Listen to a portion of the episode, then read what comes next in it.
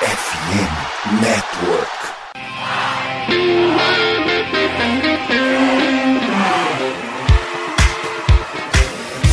Doutrina! Doutrina! Touchdown, touchdown, touchdown, touchdown, Steelers!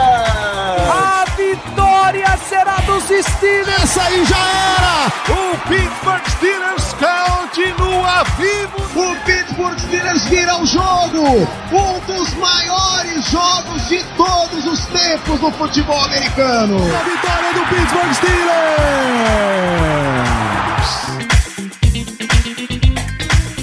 Muito bem, pessoal. Estamos ao vivo depois de tanto tempo em férias e merecidas férias e deliciosas férias. Voltamos para falar de Pittsburgh Steelers aqui na twitch.tv BlackYellowBR para falar em podcast também. Este é o Black Yellow Brasil. Se você não esqueceu como é que a gente funciona, tanto quanto eu esqueci como é que se apresenta esse programa, sou o Danilo Batista, seu host para mais uma jornada onde a gente vai passar limpa aí, fechar alguns assuntos que ficaram de off-season desde quando a gente saiu de férias até agora. E para os comentários tem a presença sempre maravilhosa do amigo Ricardo Rezende. Boa noite, Ricardo. Boa noite, Danilo. Bom dia, boa tarde, boa noite para toda a audiência. Vou estar de volta, mas só 2023 do Steelers. Temporada que promete, assim como todas as outras, eu diria.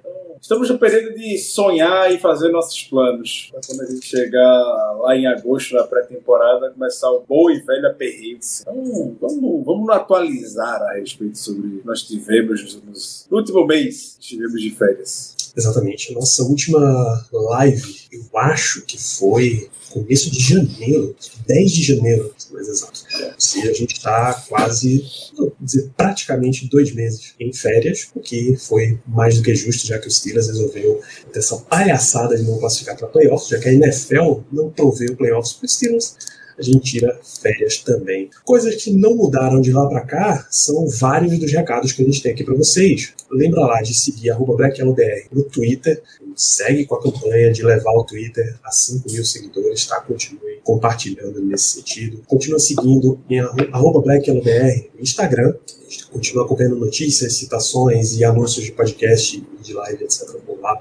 No Telegram, tem essa. O Léo tá comandando por lá, tem todas as análises essa semana tem mais um mock draft dele lá, já saiu o primeiro, a gente está indo para o segundo, está acompanhando visita de combine, entrevista, etc. que os Steelers estão fazendo. Então, as redes sociais do Black Yellow Brasil, Twitter, Instagram e Telegram, Black Yellow BR. A gente entra com alguma regularidade, a gente deve voltar a, uma, a ter uma regularidade em twitch.tv barra blackyellowbr.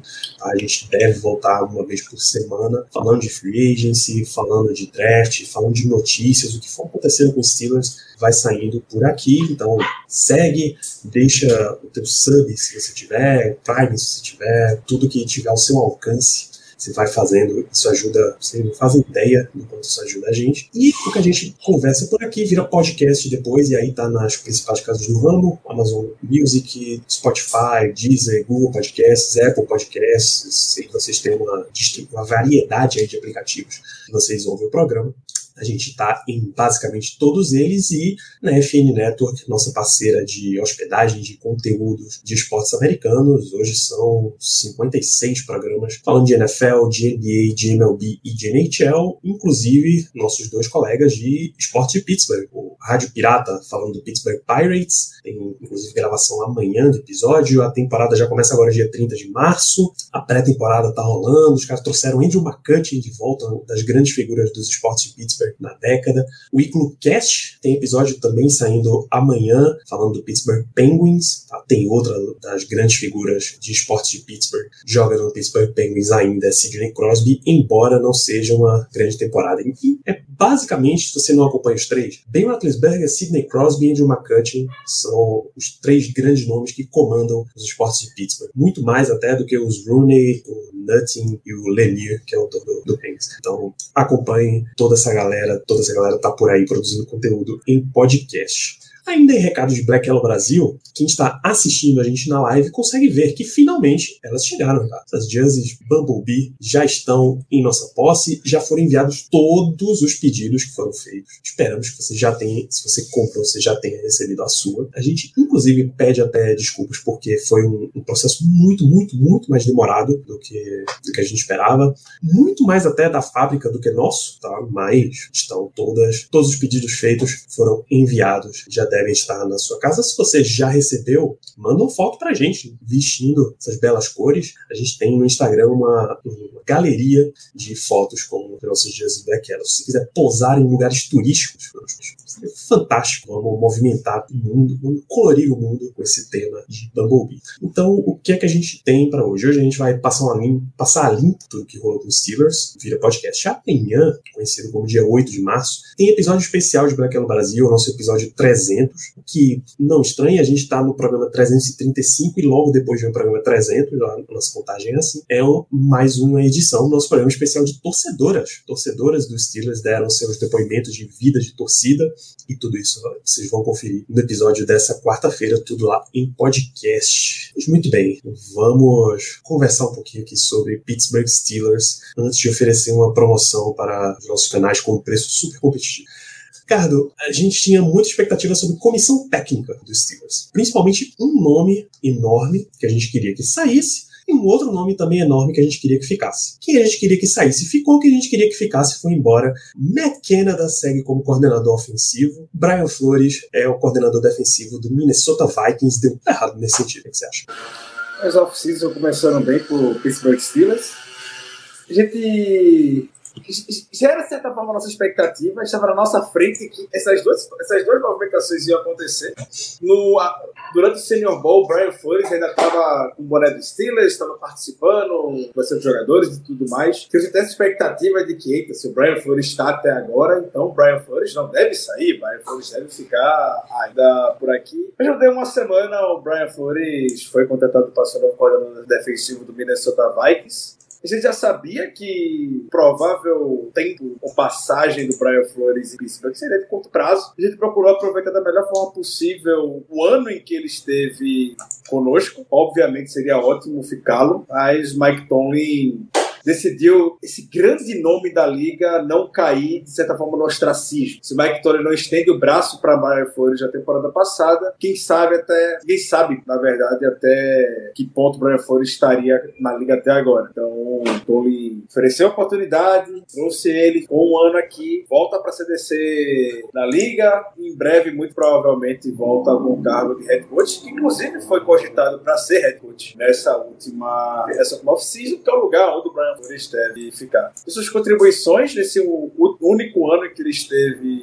conosco, ajudou na defesa, Kenny Pickett falou que ele ajudou o ataque também, enquanto está, momento decisivo o Brian Flores estava ajudando. Procuramos aproveitar da melhor forma possível ele. Agora é só desejar sucesso para esse grande nome da liga, realmente. Uma pena, uma pena, mas merecido de certa forma. Seria bom se ele fosse coach, né? Que é o que ele de fato tem que lado para ser mas voltando para ser um cargo de, coordenador defensivo, todo sucesso para ele lá no Vikings. O daqui para um oposto, né? Foi lá para a NFC, tá quietinho lá, então, todo sucesso para ele.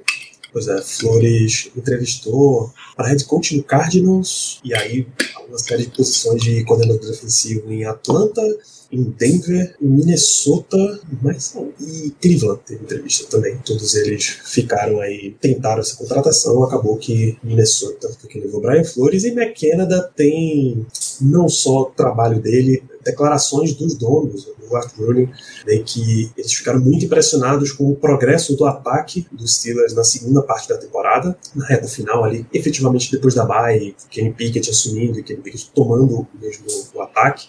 E aí o Rooney em entrevista disse que eles não queriam fazer essa troca muito rápido e impactar muito no progresso de Pickett se isso acontecesse, que já vi muito isso acontecer na liga, o quarterback fica trocando de coordenador, fica trocando de treinador e não, não dá ajuda nenhuma. Vamos ver até onde é que isso vai, porque não tem a menor condição. Ficou uma coisa muito feia até, porque Pat Frymouth foi um dos convidados do episódio especial do Footballing, podcast de Ben Roethlisberger, e ele chegou a dizer que o Steelers trabalhava sem as famosas hot routes, que é basicamente, olha, você tem uma rota que se der tudo errado, olha para ela e vai. Essa daqui é a sua confiança. E também Pickett não tinha direito de mudar a jogada, fazer um audible, chamar outra coisa, avaliar a defesa e ver o que é que realmente ele podia fazer. Era um ataque com rodinhas mesmo, como a gente esperava. E é mais forte ainda porque Frymouth estava falando isso com o quarterback anterior, né? O contra quem Canada não tinha absolutamente moral nenhuma.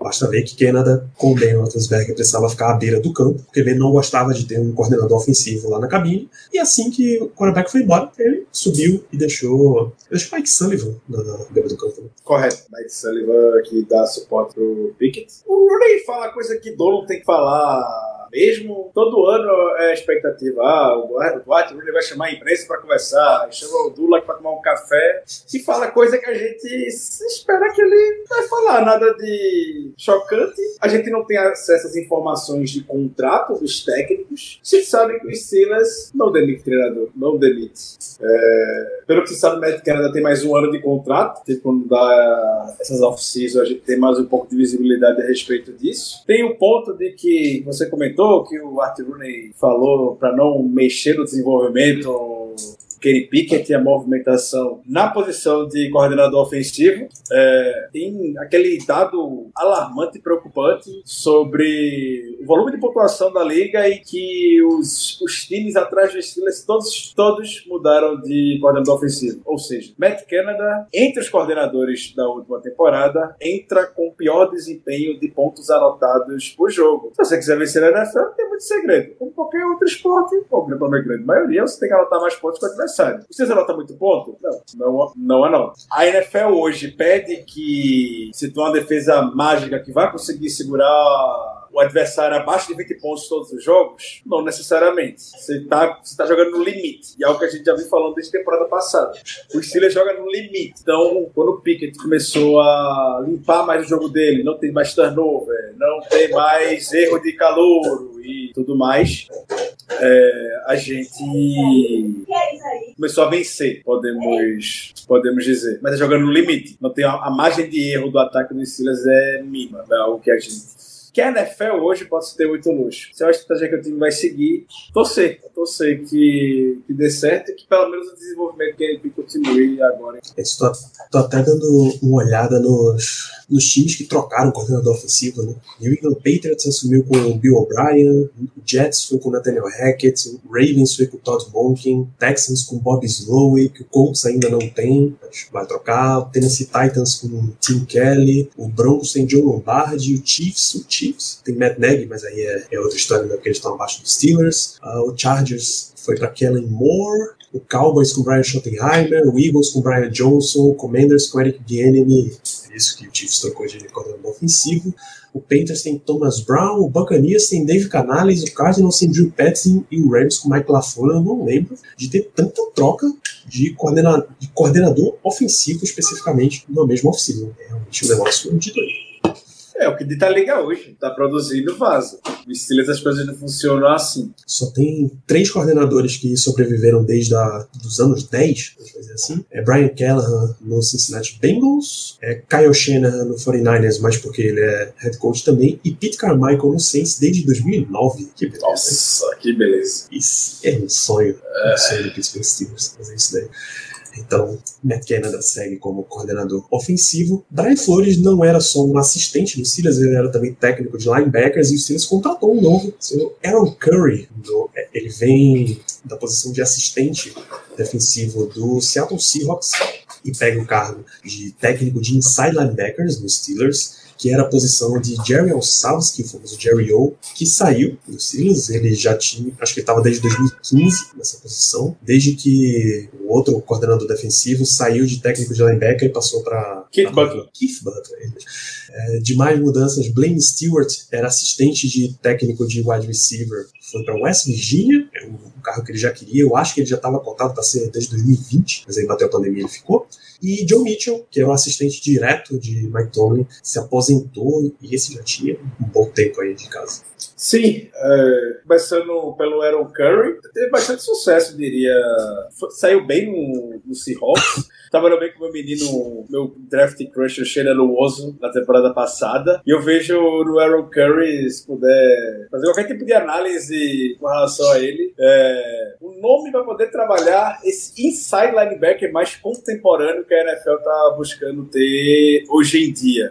É, ter esse. Como é que eu posso definir? Uh, fazer, falar um, um linebacker que faz tudo é meio redundante, mas ter um inside linebacker que faz o básico e consegue entrar muito bem em situações para pressionar o quarterback, e que a gente consiga ver com mais frequência, talvez, inside linebackers com temporadas de mais de 10 sacks, por exemplo. É um protótipo de linebacker que nos últimos anos vem surgindo muito com Mika Parsons, Dallas Cowboys, enfim, tudo mais. Então, eu vejo no Steelers essa movimentação, que até se pensou quando o Aaron Curry foi contratado, que ah, ele vai atuar junto com os Edges, junto com os outros linebackers. E o Jerry O, até então, informação, o Jerry O fica com os linebackers e o, e o time fica, e o Aaron Curry faz um com o Ed, porque na temporada passada, quando o Kit Butler se aposentou, é, não teve ninguém, basicamente, dedicado para ficar com os outside linebackers. Então, essa temporada deve continuar do mesmo jeito. Quando o Kit Butler era coordenador defensivo, ele também era técnico dos outros linebackers. Acredito que, inevitavelmente, o Aaron Curry vai ter participação na posição também. É... Na NFL de hoje, a posição de linebacker é cada vez mais. Vem passando por adaptações e tudo mais. Precisa ter um grande nome, podemos dizer, ali. É... Quando Ed, a gente tem dois grandes nomes em campo constantemente. Diria que ele vai conseguir dar conta de tudo, deve conseguir dar conta de tudo. O Blaine Stewart, para quem não sabe, até a curiosidade, já até comentou essa história aqui no passado. O pai dele foi quem deu a primeira chance para Mike Tomlin ser técnico é, no college. Não lembro o nome do pai dele, sendo bem sincero. O senhor Stewart, melhor, melhor falando. Então, Tony se sentiu muito na com esse, com esse desejo de retribuir o carinho que recebeu e a oportunidade que recebeu lá atrás, dando chance pro filho dele, o Blaine Stewart, que já tá no Steelers já faz um tempinho, começou como estagiário, foi até assistente do wide receiver. Bill, Durante a... Bill Stewart. Bill, Bill é o nome da Perfeito. É, já na temporada em que o, o Daryl Drake veio a falecer, o Blaine Stewart atuou bastante com os recebedores junto com o Ray Sherman. Foi um ano que a gente basicamente teve que, com várias aspas, devido à situação, improvisar a posição de wide receiver, de técnico de wide receiver. É, hoje, o Blaine Stewart já está com novos ares, já era um desejo dele antigo ir para West Virginia, que foi onde o pai dele trabalhou por muitos e muitos anos. Então, segue lá, vai ter, vai ter bastante sucesso. Nunca vi tantos jogadores do Steelers comentando na publicação de um técnico, como foi na despedida dele, no Instagram. Todos os jogadores do Steelers comentando. Era um nome querido, nome jovem, então provavelmente entendia muitas das dores que tinha no, no. E o Joe Mitchell, nome lendário do, do Steelers, um dos grandes técnicos de linha defensiva que a liga toda já viu, decisivo na, no sucesso da defesa da primeira década dos anos 2000, uma defesa maravilhosa que nos deu dois títulos Super Bowl. A linha defensiva com Casey Hampton, Brett Kiesel, Aaron Smith, tudo isso teve muito, muito trabalho do, do Joe Mitchell, no encaixe de esquema tático junto com, junto com o Dick LeBeau. Depois, o Stephen Tuitt, Ken Hayward, Javon Hargrave e tantos outros nomes de linha defensiva que a gente conseguiu passar aqui e sempre rendeu na, na posição, na, é, na unidade. Alguns anos atrás já saiu, já não era mais técnico de linha defensiva, mas continuou sendo o principal assistente técnico do Mike Tomlin, tem a chegada do Cal Dumba alguns anos atrás. O principal legado que o Joe Mitchell deixa é que a gente vê do Hayward correndo 40 jardas para poder fazer tackle. Isso é característica do Joe Mitchell com todos os jogadores de DL que passam pelo Steelers. Não é todo, toda unidade que você vê um jogador de DL correndo 30, 35, 40 jardas para poder fazer um tackle na jogada. Grande, grande nome. Espero que venha entrar no Hall of Honor do Steelers daqui a alguns anos, que seria bem justo essa homenagem ao John Mitchell. É isso, o típico nome que faz um trabalho gigante, mas não tem como você dar a atenção devida. Porque ele realmente é bem, um cara bem de bastidores, assim. Você tem assistente do head coach, bicho. Pra esse cara aparecer só se tiver um The Office dentro do Steelers. Aí você realmente vai acompanhar bem, bem nas entranhas mesmo. Então, fazer falta. Comissão técnica, a grande expectativa que a gente acabou ficando é que o Steelers fosse aproveitar o benefício que teve com o Brian Flores como assistente sênior de defesa e dar uma, uma ampliada na sua comissão técnica, que é provavelmente a menor de toda a NFL. Agora com a saída dessa turma, que com certeza tá na menor mesmo. Ele tinha que trazer pelo menos um assistente sênior de ataque, um assistente sênior de defesa e era bom ter alguém para treinar outside linebacker, né? Mas provavelmente os outside linebackers treinam com a linha defensiva e aí eles ficam fazendo todas as funções de, de todo mundo. Quem é defensive end faz função de outside linebacker, por exemplo, que a gente viu com o DeMarvin Leal, e quem é outside linebacker faz função de vez em quando de defensive end. Então, é assim que a gente acaba lidando com os Steelers. Muito provavelmente a gente vai ver exatamente essa, essa comissão técnica que está por aí. Se for algum nome para vir a ser adicionado, vale sonhar com Byron Leftwich para ser o assistente do ataque. Muito se falou isso, ainda está no mercado, né? É o nome, é o nome que Mike Tomlin gosta bastante. Inclusive, até uma um fato legal, interessante sobre a comissão técnica do Steelers é a comissão técnica com mais negros, percentualmente falando, na NFL. A chegada do Aaron Curry, 73,3% dos nomes da comissão técnica do Steelers, dados diretamente do Gary Dulac, são negros. Nenhum time tem mais percentual maior do que o Steelers que era uma, um movimento que a gente estava para ver na liga, especialmente com essa adição recente aí da, da Running Room. Se você tem alguém, alguma pessoa é promovida dentro da liga, não vale dentro, dentro do próprio time. Ele sai do teu time para virar coordenador ou head coach ou de front office, né, ele vira general manager, você ganha a escolha das compensatórias de draft. Era de se esperar um movimento pesado aí de contratação nessa direção, mas a gente sabe que esse negócio vai ser bem, bem devagar. A média da NFL é 40% de técnicos de minorias da comissão técnica. Se, se olhar head coach, é que o negócio é. É, head coach é algo que. Não tem como. É, é, não, tenho até a curiosidade, deixa eu ver quem são, quem são os head coaches, agora que acabou o período de contratação né? Demeco Ryan, do Texas, agora o Tom. Mike Tomlin. E Ron Rivera, que continua em. Ron Rivera, Palmeiras. Washington. Acho que é isso. Os técnicos novos contratados, nenhum. 2023, Jonathan Gannon, que era o coordenador defensivo do Eagles. Não que considerem Mike McDaniel lá em Miami. é verdade, Mike McDaniel tá na conta também. É, Sean Payton, obviamente, não. Demeco Ryan, sim. Shane Stein no Colts, não. E é isso aí. Essa foi a classe 2023 de head coaches NFL. Então continua só com, com esses quatro. O Demeco Ryan é a novidade. E aí saiu, saiu alguém, saiu o Love Smith de Houston, deixou de ser head coach. E Robert Saleh no New York Jets. Isso. Também Então são 5 de 32.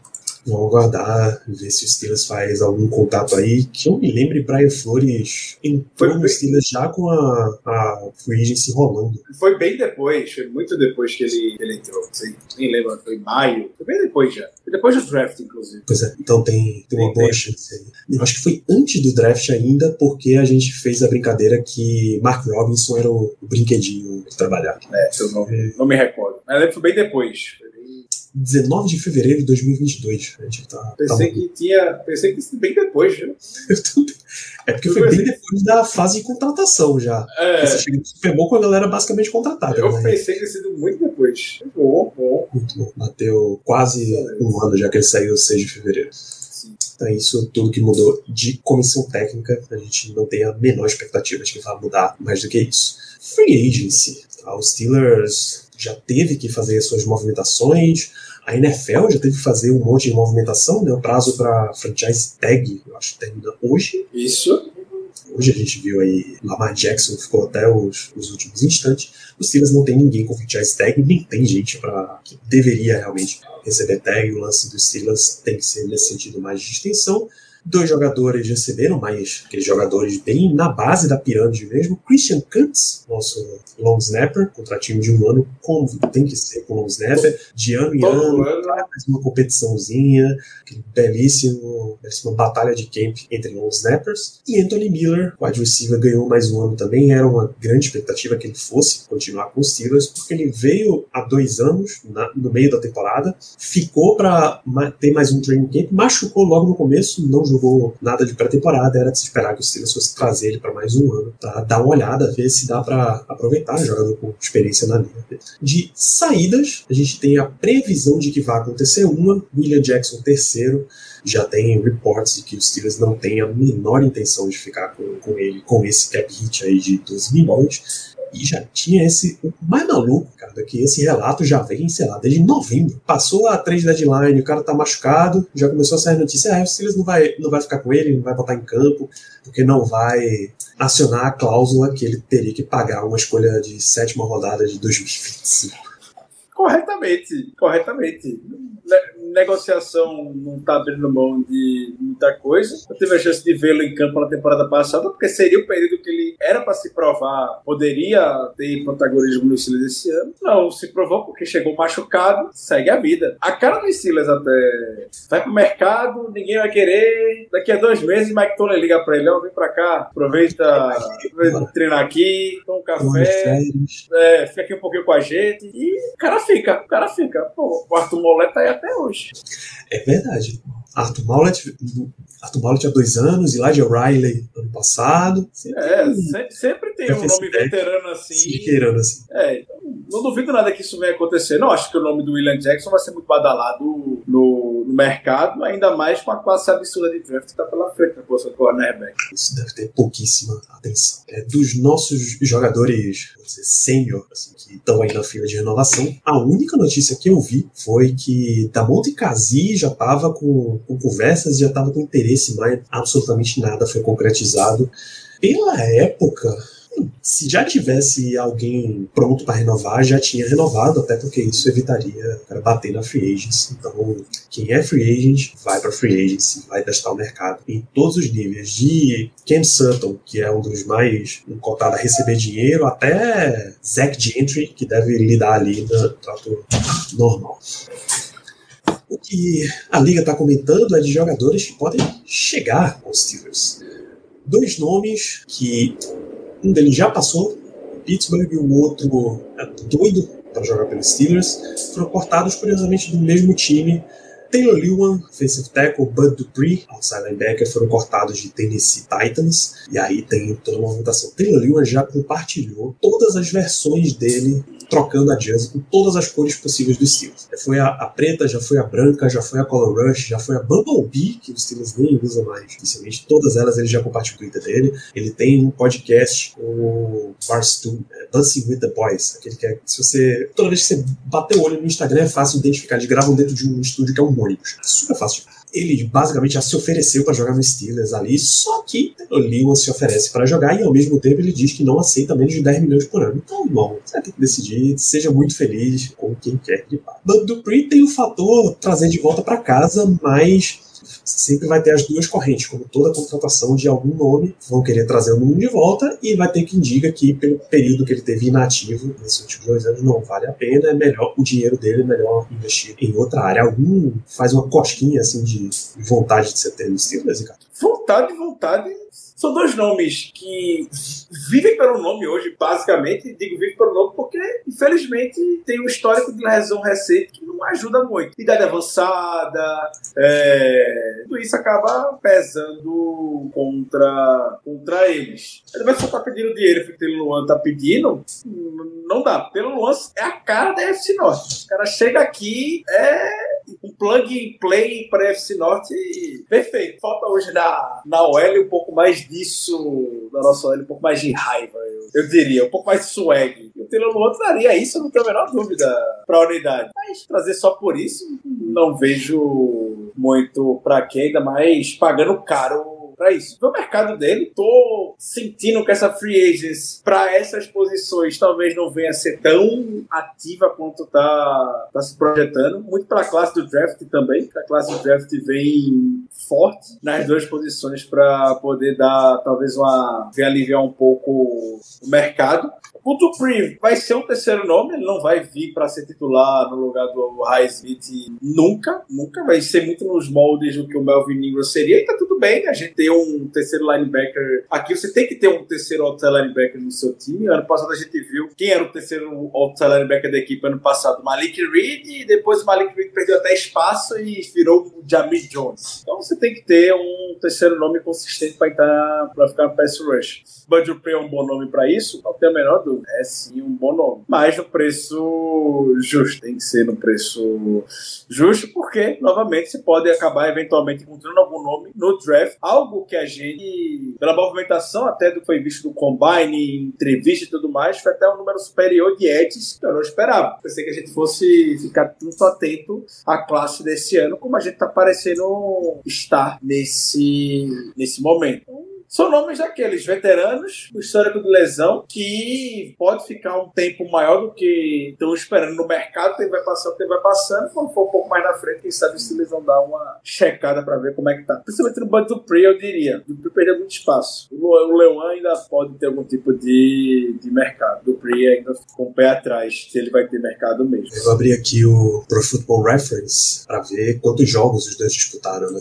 Dupree, ele vem de três temporadas com 11 jogos. A de 2020 com os Steelers, que ele teve ruptura de ligamento, a de 2021 com o Titans e a de 2022 com o Titans. As três são 11, 11, 11. Taylor Lewan é bem pior o caso. Em 2020 ele teve 5 jogos, 2021 ele teve 13, 2022 ele teve 2. Então já é uma lesão que em 2019 ele teve 12. Desde então já vem quebrando aí a, a participação dele na temporada tá um nome difícil. Se você traz como nos moldes do que foi Joe Haig, nos moldes do que foi Jesse Davis na última temporada, beleza, você tem uma presença veterana, um cara estar tá motivando o teu titular, que é mais jovem, seja Demore, seja um draftado, é o tipo de, de movimentação que é perfeitamente plausível. Agora, se trazer ele num preço, cara, garantindo que ele vai ser titular, é um risco altíssimo que não, absolutamente não vale para os dois casos até. Ambos precisariam vir com um lance mais veterano.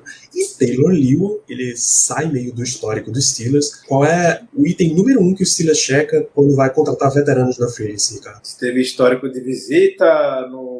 Né? Ok. O item número dois que o Steelers checa quando ele vai contratar free agents. A idade, certo? A idade, perfeito. A idade limite para o Steelers é 30. Passou de Correto. 30, só casos muito, muito especiais. Correto. Como, sei lá, Tyson Alualo, porque já era da casa. Retorno já tá com 31. Mas o Dupree tá com 30 agora? Dupree, exatamente. Ele vai jogar essa temporada com 30. Então, Já tem o fator de casa, então.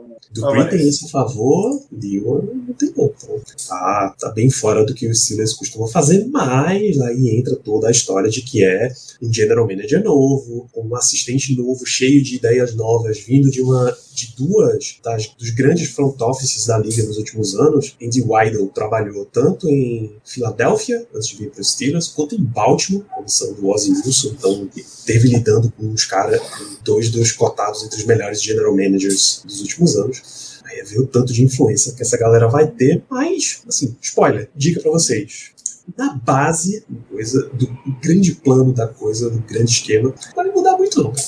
Grande parte das declarações de Omar Khan, por exemplo, ele teve no Combine, então ele deu uma entrevista, é muito de, de manutenção. Ah, Claro que a gente quer colocar o nosso estilo, mas Kevin Colbert vinha fazendo um trabalho tão bom. Eu espero que eu tenha aprendido a fazer tantas coisas quanto ele fazia e tal. Então se nota que estão tentando dar uma mudança gradual, como é o modus operandi do Pittsburgh Steelers para absolutamente tudo. Então, no máximo, a gente espera que o Steelers dê uma olhadinha mais em trincheiras, por exemplo, que é o grande lance do Philadelphia Eagles, mas vai ser tudo com muita, muita, muita calma Inclusive, nesse lance de entrevista de Marcano, o único jogador digno de nota que ele falou assim foi sobre Highsmith. Aliás, ele falou sobre dois, né? Eu estar entrando no tópico combine aqui. Um sobre Kenny Pickett e a pressão sobre ganhar um Super Bowl enquanto você tem um quarterback de franquia em contrato de calor. Nas palavras dele, não muda absolutamente nada. Não adiciona nova pressão e tal, porque nós sempre temos a pressão de ser campeões aqui em Pittsburgh. Um discurso perfeitamente normal e tradicional e padrão mas que ele sabe que tem uma que isso traz oportunidades interessantes. Você não precisa ser tão criativo quanto ele usou a palavra criativo, né? Quanto ele e Colbert precisaram ser nos, nos últimos anos nas free agencies, com, em época de vacas magras, vamos dizer assim. E o outro jogador que eles mencionaram, que mencionou foi Alex Highsmith, porque existe um burburinho aí sobre dar uma extensão de contrato para Highsmith. Ele vai entrar no último ano, agora em 2023. Um jogador de terceira rodada, portanto ele tem três anos de contrato. Isso. É, não, quatro anos de contrato. É quatro anos de contrato, isso. É, 20, 21, 22, 23. E aí a, as palavras dele foram de total tranquilidade. Olha, vocês sabem como funciona o Steelers, a gente não gosta de deixar jogadores jovens e promissores saírem daqui. Então já vão se ajeitando na cadeira aí, porque daqui para setembro vai bater uma extensãozinha para Alex Highsmith. É só esperar movimentações de mercado, esperar draft free agency, por exemplo.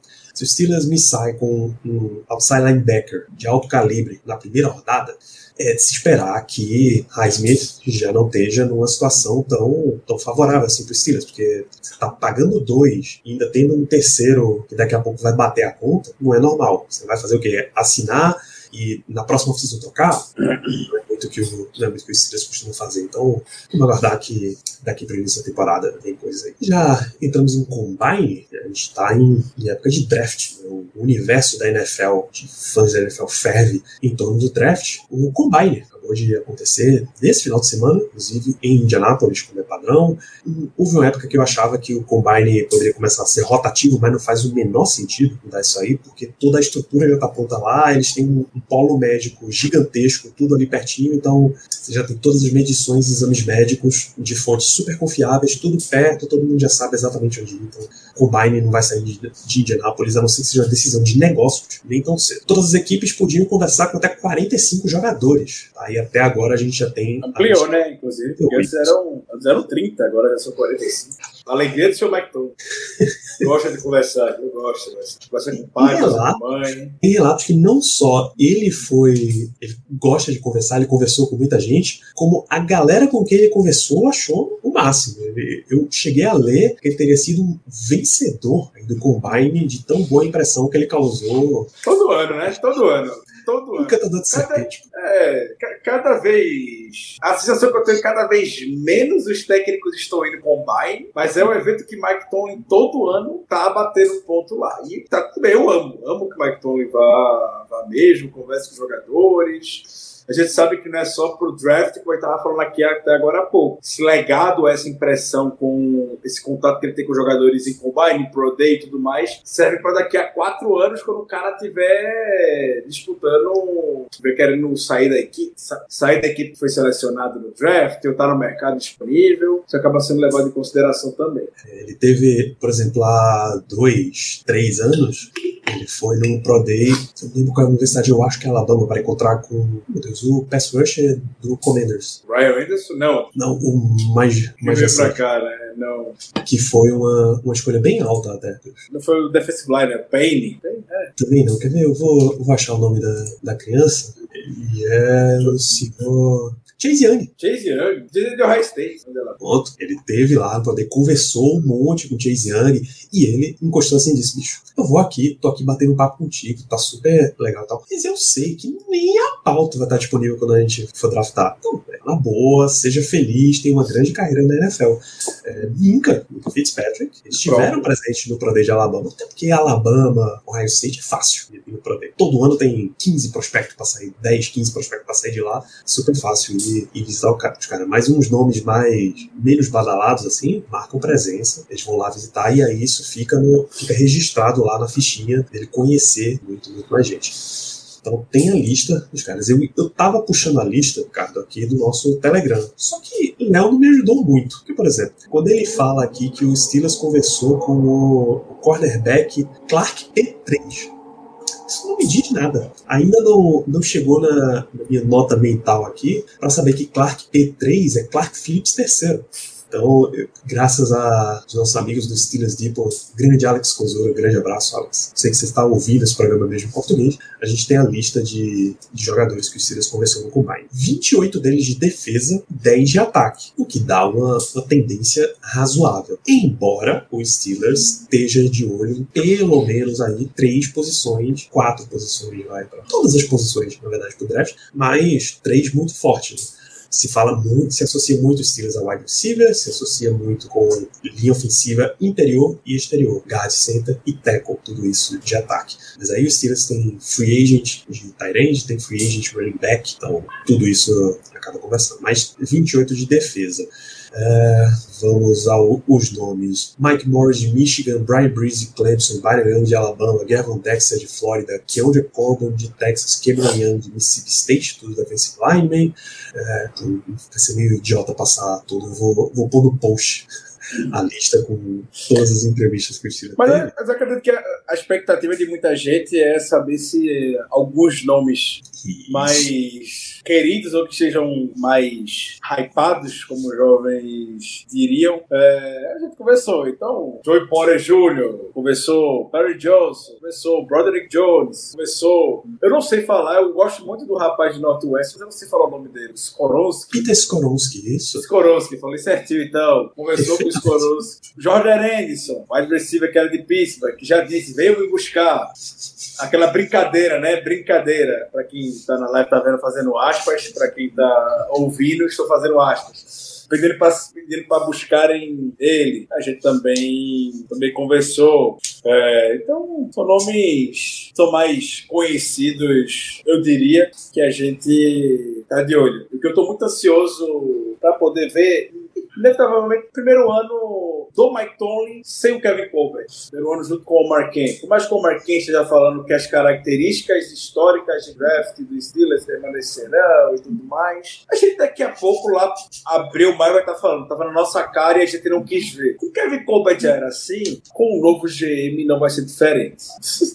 é, a gente vai querer tratar todos os novos fatos como um grande, um grande fato. Então, Tom e Omar Ken vão juntos para Pro, Pro Day. A gente sabe que tem um histórico grande das últimas escolhas de draft dos Steelers. Tem a presença do, de um dos dois no, no Pro Day. Até que ponto o Andy Wilder vai dar, vai ter influência aqui? Como o Danilo falou, o Andy, o Andy é um nome, um executivo da liga de sucesso. Trabalhou no Ray, Ravens, formou essa base de sucesso que o Eagles tem hoje, principalmente nas trincheiras OL e DL. É um cara que conhece bastante dessas trincheiras. Será que ele vai ter peso na decisão na hora de que ah, a gente vai com OL, vai ser um offensive tackle ou um guard? O Steelers não seleciona um offensive tackle há muito tempo. Nesse século não selecionou um offensive tackle na primeira rodada. Já selecionou guard, já selecionou center. Tackle, a gente já selecionou? Não. Mas certa tendência que a gente vai ter um left tackle? Não sei. É algo que eu estou muito ansioso para poder ver nos próximos. nessa, nessa preparação de, de, draft, na primeira na dupla, o Marquem e Andy Wilder. E o nome de Andy Wilder vai ser muito forte, porque o Kevin converteu uma característica muito forte de scouting, de para Pro Day, anotação de jogador e tudo mais. E o background do Omar Ken é completamente diferente. O Omar Ken era o cara dos contratos, era o mago do Kevin. É o cara que manuseia muito contratos. E no Eagles, que era onde o Andy Wilder estava trabalhando antes, a gente tem o Howie Roseman, que é um cara muito de contrato também. Um cara que mexe no cap como poucos. E o Omar Kent tem essa característica. Mas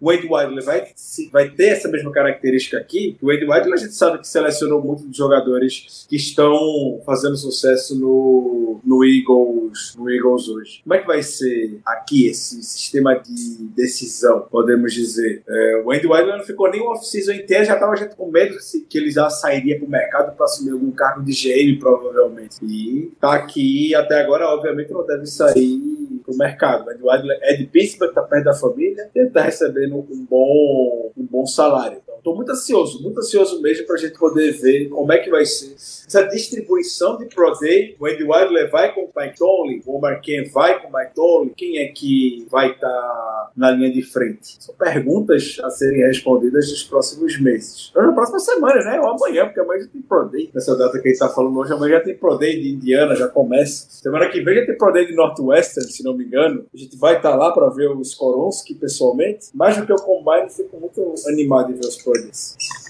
Pois é, é Andy Weidel tem um profile aí tão forte dentro da, da liga que Eric De Costa, que hoje é o general manager do Ravens, veio a público dizer que ele faria tudo o que tivesse possível dentro do alcance dele para que o Idol fosse um general manager em outro lugar da NFL só para ver se ele sai da FC Norte. Você vê, primeiro, como eles são amigos, né, trabalharam juntos por um bom tempo, por 10 anos eles estiveram juntos na, no front office do Ozzy Nilsson e como ele reconhece o valor do cara aí para a liga. É a grande é a pergunta de um milhão de dólares é exatamente quem vai dar as cartas mais fortes aí nesse sistema.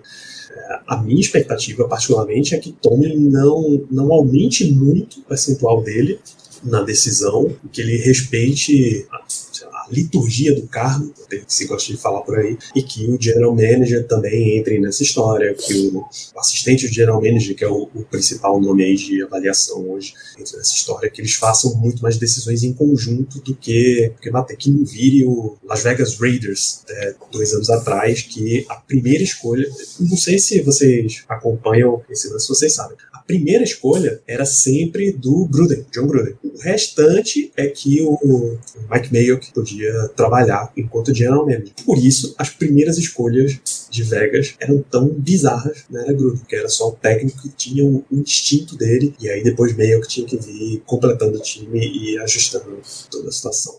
Muito bizarro, muitíssimo bizarro. É, e hoje, hoje, se a gente considerar históricos, claro que não conta Pro Day, porque ainda não teve, dá para dizer, cara, você vai concordar comigo, que sai na frente nas avaliações externas que Jordan Edison e Joey Porter Jr. são os dois nomes que devem ser mais ligados aos Steelers aí nesse processo. Inevitavelmente, inevitavelmente sim. Joey, o Joey Porter Jr. cresceu em Pittsburgh, filho do grande Joey Porter, que era técnico do Steelers até anos anteriores. É, foi companheiro de classe até, jogou com o filho do Mike Tomlin na época do colégio em Pittsburgh, até cada um seguir sua carreira. O Dino foi para Maryland e agora tem Boston College. O Joey Porter Jr. fez todo sucesso em Penn State. Então, se a gente ano passado estava já vinculando Conor Hayward que é irmão do Can Hayward, para ser selecionado e foi. Imagina o que a gente não vai fazer com o Joey Porter Jr. Hoje é, de fato, um grande nome a gente poder ficar de olho. Uma combinação de necessidade, histórico, conexão com a cidade, com o time, que a gente, não, que a gente tem mais evidente. E o Jordan Edison, grande alvo do Kenny Pickett no college football por muitos anos uma sintonia, uma química que os dois já têm muito forte. É, já, Jordan Anderson já conhece o Steelers inevitavelmente, porque divide as instalações com o Pittsburgh Panthers, saiu na temporada passada para ir para a USC. Mas, até pelo veio me buscar, parece que teve um arrependimento de ter, saído de Pittsburgh. Então, é o nome que vai ser vinculado sim. Tem uma ferramenta muito boa que é o NFL Mock Draft Database. Tem uma, uma galera que reúne tudo que é mock que vai saindo nos sites por aí, eles vão juntando. Alguns, alguns são só blogs de torcedores, outros são sites com alta reputação, sei lá, NFL.com, Bleacher Report, Sports Illustrated, etc, etc. Mas também pega o Walter, Walter Football tem reputação, alguma reputação draft, mas pega o Steelers Wire, Steelers Depot, Draft Network, Behind the Steel Curtain, enfim, vocês entenderam o, que eu quero dizer eles combinam tudo e vão dando, por exemplo, percentuais. Então, o jogador hoje que sai em mais mocks para os Steelers é exatamente Joey Porter Jr. na 17, quase 20% dos mocks, um em cada cinco, coloca ele lá.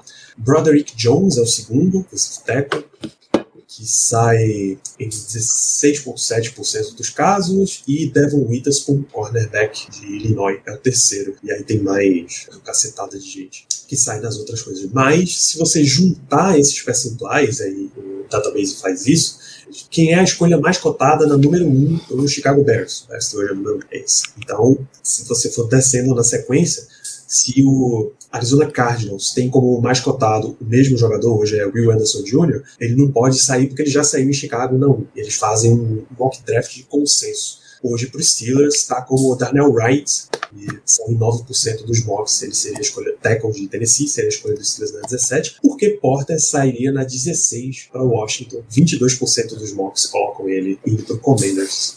Curiosamente, o outro nome que a gente citou aqui, o senhor Jordan Edison, não aparece nas escolhas. E a lista vai até o número 63. Aí tem toda uma combinação de aonde ele onde era selecionado mais vezes e tem gente na frente que já saiu, enfim, é uma grande confusão. Pra, eles têm a, até a segunda rodada também, a escolha 32, 33, essa, essa faz tanta confusão isso aí. Mas a primeira escolha da segunda rodada também é dos Steelers, é com o Drew Sanders, linebacker de Arkansas.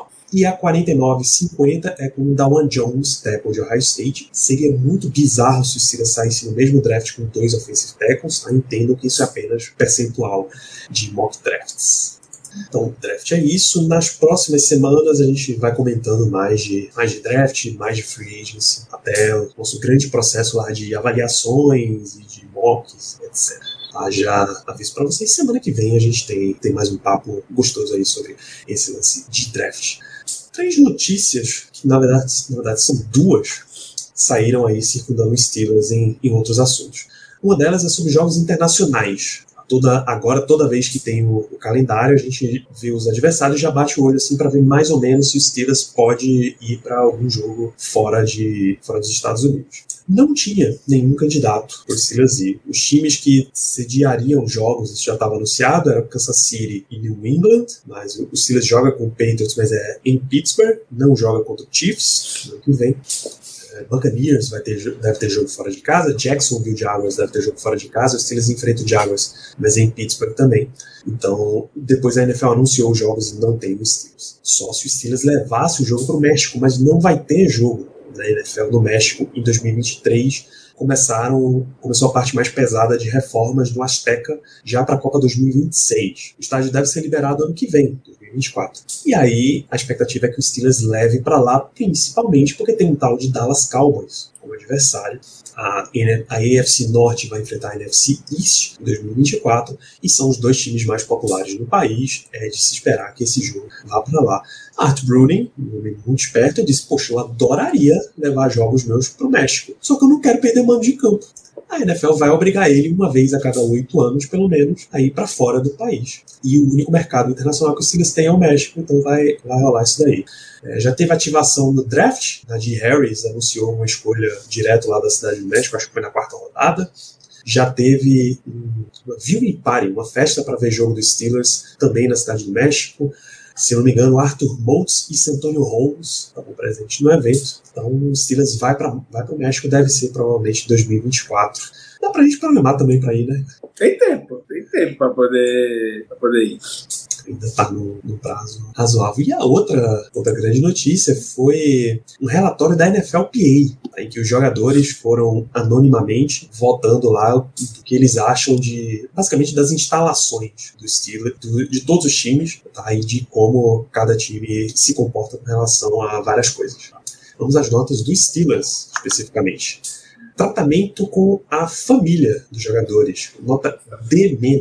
É o 23 da liga. Os Steelers não tem atividades pós-jogo, não dá um espaço de reunião familiar, e isso fica, nesse aspecto, subaspecto específico, ele é o, o penúltimo de toda a NFL alimentação e nutrição demais, que é uma boa, boa posição, empatado em oitavo lugar. As refeições são adequadas e tal. O espaço de, de refeitório é bom também. Saiu notícia, acho que é o Cincinnati Bengals, que cobra refeição dos jogadores. O Cardinals cobra. Desconta, não, o Cardinals, co o Cardinals desconta do salário, na verdade. A alimentação dos jogadores. É, esse critério tem que ser F-. É, é inacreditável que a franquia profissional da NFL desconte salário. De empresa de, da VR, enfim.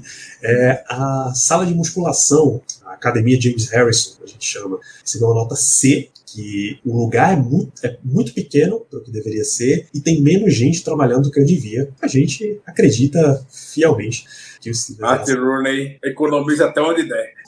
Impressionante. Uh, já entre os técnicos, os preparadores físicos, na verdade é uma nota A menos, tá entre os melhores da liga.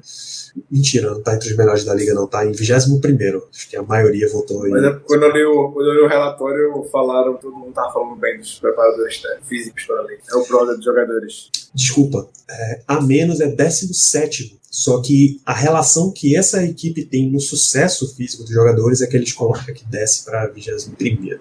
A sala de, sala de treinamento, os extras, ficam como D-, é, falta equipe de, de, fisioterapeuta, de preparação, falta uma sauna, falta umas banheiras especiais e tal. Então faltou muita coisa aí dos Steelers. Hoje se faz muito tratamento de gelo, enche uma banheira de gelo, o cara mergulha, isso tinha que ter para muito mais gente. Não tem.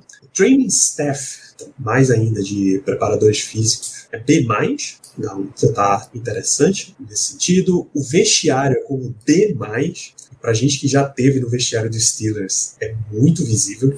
Muito, muito visível. Os Steelers têm vestiário de madeira, aqueles antiguinhos, eles botam uma cadeirinha dobrável na frente. Você abrir, abrir, imagens do vestiário de Penn State, a universidade, é muito melhor do que o dos Steelers. Não muito. Não tem nem comparação. Se pegar a universidade, a Universidade de Pittsburgh não tem porque é o mesmo vestiário. Mesmo se pudesse. Se pudesse, provavelmente teria. O lugar de treino também é o Então não é de se estranhar que a nota esteja bem abaixo. Uh, viagens é B, tá? o, o Steelers está bem localizado, isso ajuda. Pittsburgh é bem localizada em termos de NFL, isso ajuda bastante. Viajar para Costa Oeste, por exemplo, é uma coisa que só se faz sei lá, dois, três anos bem pouca coisa, e mesmo assim são duas, três viagens por ano. A maioria dos adversários está ali pertinho. É, os Steelers tem parceria com companhia aérea, faz isso com toda tranquilidade. E, ou seja, no geral, assim, ele está em 22 na liga.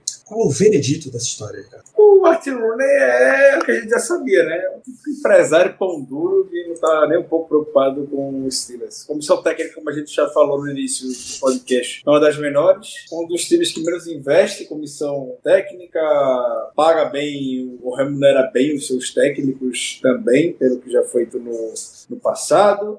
É, isso se reflete diretamente na, nesse relatório. Tem o espaço adequado para as famílias, então, uma moda, algo mais contemporâneo em termos de instalações para recuperação física dos jogadores, enfim, tá, muitas oportunidades, mas nenhuma surpresa. Surpresa seria se falasse aqui, e até um dos comentários de conclusão que a NFLPA trouxe é os jogadores não sentem que o Arthur está disposto a mudar isso. Não vai investir nisso. Então, de nome o Steelers tem, tem hoje, não deixa de ser uma franquia extremamente tradicional, mas que o dono não está muito disposto a se adequar à realidade da liga hoje. E, sim, claro, a gente tem os pontos com o Art Rooney, mas como a gente estava comentando agora, muito dono da NFL tem essa mentalidade. Se todo mundo é um Jerry Jones da vida que quer abrir a carteira e ver de luxo. O Dallas Cowboys acabou sendo um dos times mais bem avaliados, por exemplo, de todo o investimento que se tem em estrutura lá e ter um dono que gosta de gastar. Também, também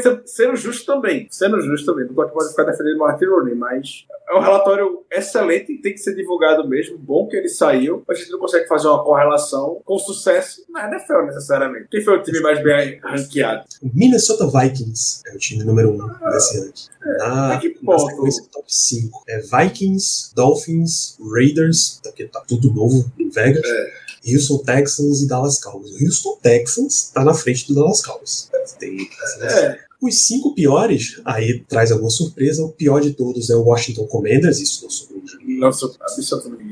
O Arizona Cardinals, apesar do super estádio deles, é o segundo pior. O Los Angeles Chargers está num estádio super novo, mudou de cidade e é o terceiro pior. Ou seja, as notas, relações não deve estar ajudando em nada. O Kansas City Chiefs é o quarto pior time da enquete. E o Jacksonville Jaguars é o quinto. Ou seja, a correlação é absolutamente nenhuma. Espero que não tenham times piorando as instalações de propósito para ser igual. Exato. É isso. Então, essa foi a, a última notícia que a gente tinha para comentar aqui.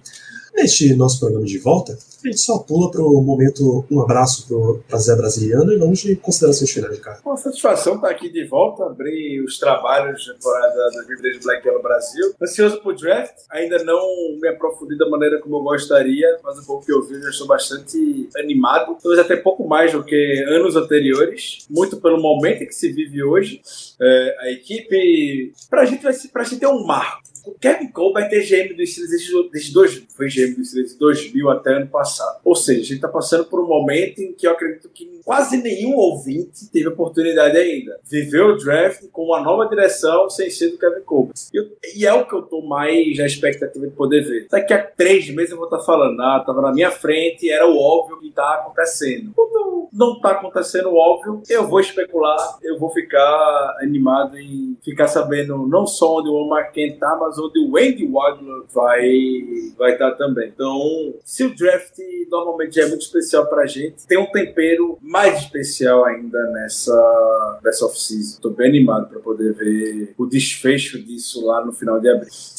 Isso, a gente fecha, fecha esse programa com breves recados, só para você que ficou até o final do programa e não desistiu assim que eu falei as palavras considerações finais. É, a gente segue em campanha no nosso Twitter, BlackNBR, para chegar a 5 mil seguidores. Porque uma vez que a gente ultrapasse este limiar, a gente reabre as vendas das nossas jerseys. Tanto essa Bumblebee, que acabou de chegar, e já tivemos relatos de pessoas que perderam a oportunidade de compra, que avisou, tanto quanto esta daqui, ó, Color Rush. Então, ajudem-nos a atingir 5 mil seguidores. É o, é o, tipo da coisa que a gente não consegue fazer por si só, é seguir mais o Black Yellow BR. Então compartilha aí com todo mundo, compartilha o podcast com todo mundo também, crescendo todo mundo aí esse bolo e falando em conjuntos. E cada vez mais você que ficou aqui até o final, mande uma DM, arroba Black Yellow BR no Twitter ou no Instagram. Se você quiser participar do grupo de torcedores do Steelers no WhatsApp, hoje momento desta gravação somos 175 pessoas, que belíssimo número. E vamos para mais, é só manda uma DM lá. Ah, por que você não manda o link publicamente? Porque eu não, não tô maluco de publicar um link de grupo de WhatsApp aí pela internet. Os lugares onde isso chegar são inimagináveis. A gente já teve relatos históricos de outros grupos por aí que eu gostaria muito de você. Se você também que está no grupo, por favor, se for compartilhar, é só para torcedor dos Steelers, não vai, não vai aprontar com um ambiente tão sagrado. Então, grupo no WhatsApp, 5 mil seguidores, faltam acho que 100, exatamente 100. Não, 102, temos 4.898 durante a esse, esse podcast. É. Eu, acho que, eu acho que é Elon Musk, ele criou uma barreira ali. A gente não passa de 4.9. Quando a gente chega, alguém. A gente chega, comemora e alguém vai lá e dá um follow. Ele pessoalmente é. exclui a conta de alguém só pra gente não, não ter essa, essa agora. Então faltam 102. Por favor, compartilhem e vamos juntos. A gente se vê no programa da semana, em live na semana que vem, que aí a gente vai fazer mock draft. Antes da free agency, a gente vai meter, meter um mock aqui pra turno. Na verdade, não vai ser antes, porque já vai ter começado o Tempering, que é basicamente a, a abertura da Phase não oficial, mas dá pra, dá pra trabalhar e ele morrer em deixar só 48 horas de vida. Vamos lá, um grande abraço para todos vocês, um grande abraço para Zé Brasiliano e a gente se vê na próxima semana.